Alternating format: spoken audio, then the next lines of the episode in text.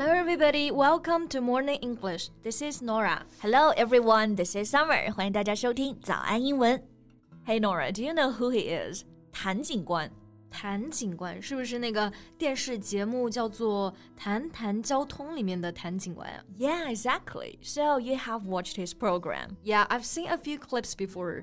In front of the camera, he was in a uniform, talking freely about traffic violation while maintaining the traffic order. 是的，就是他。不知道大家认不认识这位谭警官啊？他其实是电视台一档交通普法节目的主持人，就是在街上去抓违规的人和车。嗯，但是因为太幽默了啊，一时把节目变成了段子。The show was on for 13 years, but in 2018 it was suspended. Yeah, suspend 意思就是暂停、中断。 The show was suspended，就是说节目在播出了十三年之后呢被停了。But recently he started making videos on the platform Bilibili and had more than three billion followers. 对，但是啊，现在谭警官又回来了，他在 B 站上自己做视频，and he's no doubt an influencer, an internet celebrity. 谭乔谭警官，他现在绝对是妥妥的网红啊，三百多万的关注。And he has a lot of stories to tell. So let's talk about him in today's podcast. 今天呢，我们就来聊一聊谭警官。欢迎大家点赞、订阅我们，并且打开小铃铛，这样就可以第一时间收到我们的更新提醒啦。另外，本节课的笔记也给大家准备好了，在视频简介或评论区即可领取哦。As we said before, the show was on for 13 years, and it brought us nearly a thousand stories. 这个节目啊，差不多有一千集。那 Norah，你有没有印象特别深刻的一集？嗯，The first episode came to my mind would be that of a young man from Henan province.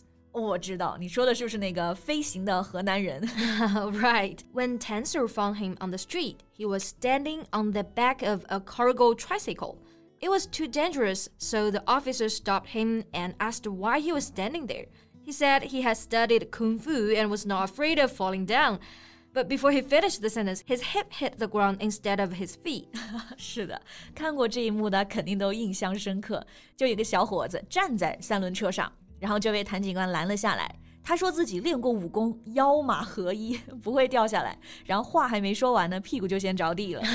Yeah, I couldn't stop laughing when I saw that video，真的就很搞笑啊。那在这里呢，他坐的是三轮车，这个英文名字呢其实很简单，就是 tricycle。T R I 的这个前缀呢，就是表示三个，所以三轮车就是 tricycle。Right，而且因为是拉货的三轮车啊，前面加上一个名词 cargo，C A R G O。It means the goods carried in a ship or a plane，指的就是货物。比如我们说货船就是 cargo ship，运货的飞机是 cargo plane。Yeah, now I'm wondering why would someone want to stand on the tricycle and be proud of that? That's the reason why the show was attracting. It's not only about traffic violation, but also about people, the most ordinary people and their lives. 所以我觉得大家喜欢看这个节目啊，真的不仅仅是想学习交通规则啊，其实更多就是来了解人生百态。比如我印象最深刻的，其实还是现实版的福贵大爷。 I know who you're talking about. Yeah, his story is truly inspiring. Yeah, when Tanser stopped the man, he was also driving an electric cargo tricycle and was about to unload.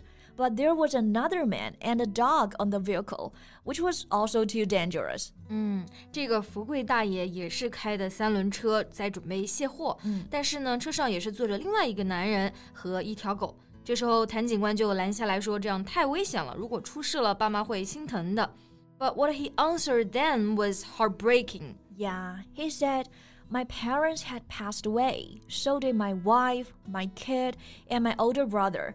I had only my little brother, who was intellectually disabled, and an old dog. 嗯，他说我的爸妈、老婆、小孩、大哥都去世了，只有一个智力有问题的弟弟和一条狗。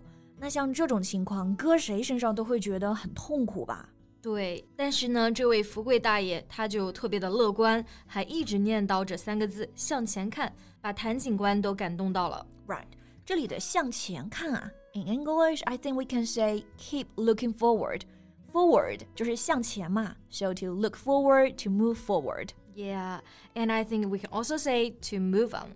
So we often use this phrase to encourage people not to look back Move on 这个词组呢，也是可以表示向前看的意思。嗯，那我们刚刚聊的这几集呢，好像谭警官做这个节目看上去挺轻松的啊，又有正能量。但其实啊，这么久做下来，给他带来了很大的困扰。At first, he was happy for people's recognition, but after working for a decade, he found himself trapped, trapped in the image of Tan Sir. 对，recognition 指的就是大家的认可，是个名词，动词形式呢就是 recognize。 一开始呢，得到大家的认可，他肯定是非常的开心的。但是时间久了之后，他发现自己被困在了谭警官这个形象里面。其实也就是说，他不能做真正的自己了。It's hard for him to be his true self. Yeah, Tan Sir was perfect, but Tan Qiao was imperfect. He felt exhausted, and over time, he suffered from depression. 时间久了呀，谭乔警官呢，后来自己也承认患上了抑郁症。这个感到抑郁的形容词我们是 depressed。抑郁症呢就是 depression. Yeah, actually, this was the reason why the show was suspended. He could no longer be the host. He asked to leave, to resign. 所以呢，他就主动的辞职了。那么在这里呢，辞职简单点说呢，就是 leave，也可以用 resign, resign from one's job. Yeah. Luckily, the years when he was away from his job, he figured it out that people didn't hate him. They just had expectations of the traffic police officer. So after that, he was better and was back to his work. 嗯，是的，他后来呢自己也想明白了，开始选择做真正的自己。所以他在 B 站上的昵称都不是谭警官，而是他自己的名字谭乔。嗯，而且还有一件事情挺让人感动的，就是他之后呢又回去找那位福贵大爷，就是我们之前讲的特别乐观的大爷啊。Because he once got so much energy from Uncle 福贵，he wanted to know how he was doing. Yeah. And that was after 10 years. Things have changed a lot. Uncle Fu Gui was married, had a daughter, and with the help of government, he built a new house. 十年里呢，福贵大爷的生活发生了很大的变化。他结婚了，生了个女孩，还在政府的帮助下建了房子。Right, although he's not rich, his life was moving in a good direction. And when Uncle Fugui was interviewed and asked what kind of help he hoped to get, he said, I hope people applaud for me. 对， 后来谭警官问他啊，嗯，他希望大家给他什么帮助？这个福贵大爷就说：“我希望大家为我鼓掌。”这种态度真的就值得大家为他鼓掌啊！所以他也给了谭警官力量嘛，to move forward, to move on. That also gave us strength. So his story was truly inspiring. Inspiring 就是我们前面说到鼓舞人心的。It's exciting and encouraging you to do something. 他们的故事呢都是鼓舞人心的。Right. Okay, so I think that's all the time we have for today. Thank you so much for listening. This is Norah. This is Summer. See you next time. Bye. 如果你喜欢这期节目，请点赞加订阅，这样就可以反复观看啦。同时，本节课的笔记也给大家准备好了，在视频简介或评论区即可领取哦。This podcast is from Morning English。学口语就来早安英文。